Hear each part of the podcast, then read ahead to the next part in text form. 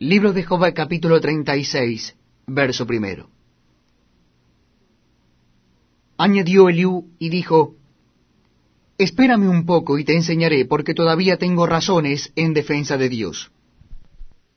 Tomaré mi saber desde lejos, y atribuiré justicia a mi Hacedor, porque de cierto no son mentira mis palabras.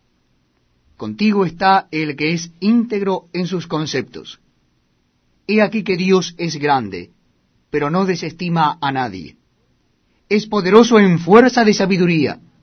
No otorgará vida al impío, pero a los afligidos dará su derecho.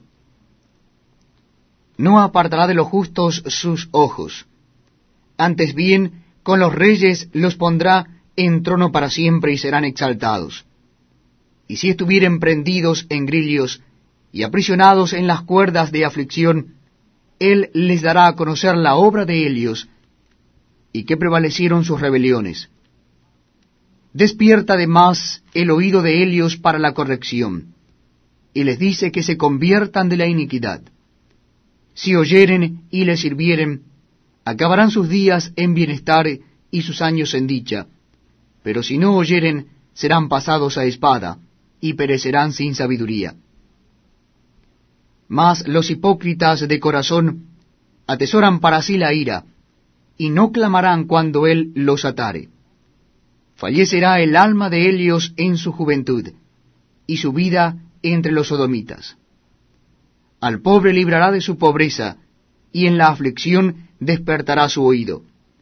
Asimismo te apartará de la boca de la angustia, al lugar espacioso, libre de todo apuro, y te preparará mesa llena de grosura. Mas tú has llenado el juicio del impío, en vez de sustentar el juicio y la justicia. Por lo cual teme, no sea que en su ira te quite con golpe, el cual no puedas apartar de ti con gran rescate.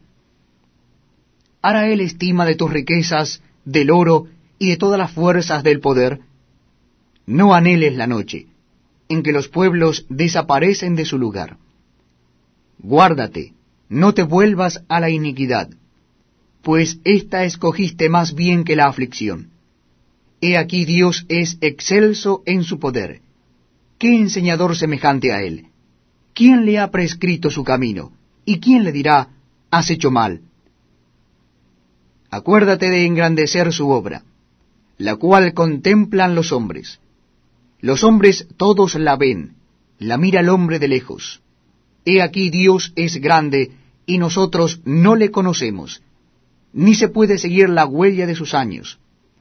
Él atrae las gotas de las aguas al transformarse el vapor en lluvia, la cual destilan las nubes, goteando en abundancia sobre los hombres. ¿Quién podrá comprender la extensión de las nubes y el sonido estrepitoso de su morada?